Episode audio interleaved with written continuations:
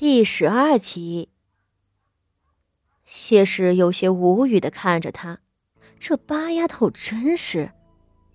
说他故意和自己作对，不可能。八丫头连话都不会说，瞧着他还十分恐惧的样子，拼命的替自己解释。回老夫人，的确如此。被拉过来的翠云可比傅锦仪聪明多了。他是谢氏的人，这会儿连忙的帮着分辨道：“大太太平日里不得闲，只好每月遣身边的几位嬷嬷过来照应，倒不曾苛待过八姑娘。”主仆两人一唱一和，让上头的傅老夫人都想扶额了。八丫头啊，我说你什么好？你母亲把你扔到北院，自生自灭。差点要了你的命，你还替他说话。哎，算了算了，富家子孙多，不差你这一个没出息的窝囊废。而那边翠云还在解释：今日八姑娘犯病，怕也不是全因为血炎。八姑娘近来忙着看看书、写字，有时候还点灯熬夜呢。翠云转着眼珠子道：“啊，刚才许郎中也说了，肺热这个毛病是不能劳累的。八姑娘这两天也是累着了。”傅锦仪换了心思后，早不是原来那个只会躺着熬日子的傅锦仪了。他清醒的这些天，倒是干了一件事，那就是写字。这件事情他不避讳外人，几乎每回翠云推门进来，都能看见他在写。为此，翠云还找过他的麻烦。大太太谢氏不愿看到她这个被养废的庶女突然学会了写字，不想今日这事儿倒是被翠云拿来利用了。的确，她这毛病是不能累着。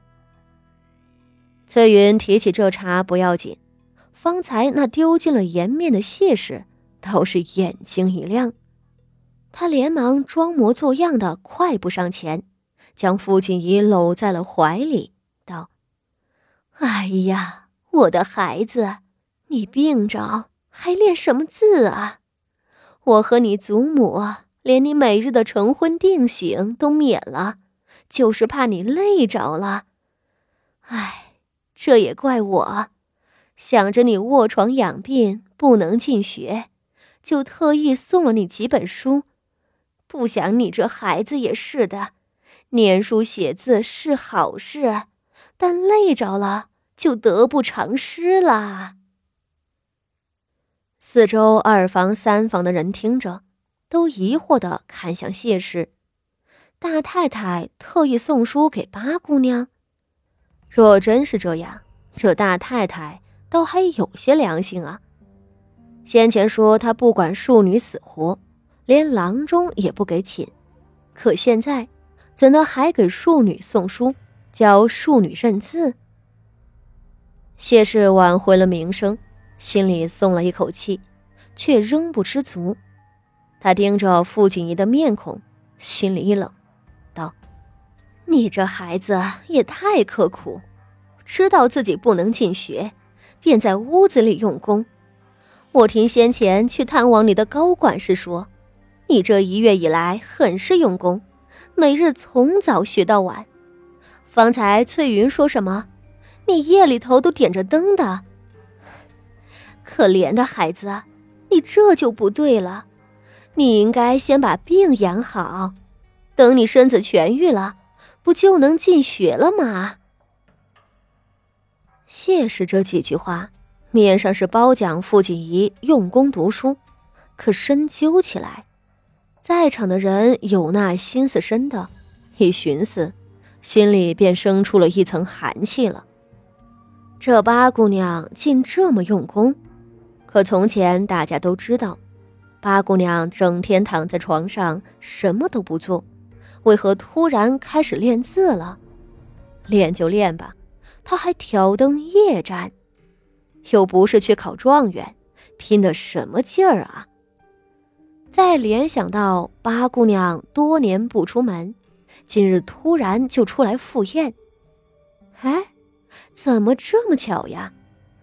八姑娘干了两件很突然的事情，因为在喜宴上吃了大太太给的血宴，就犯了旧疾。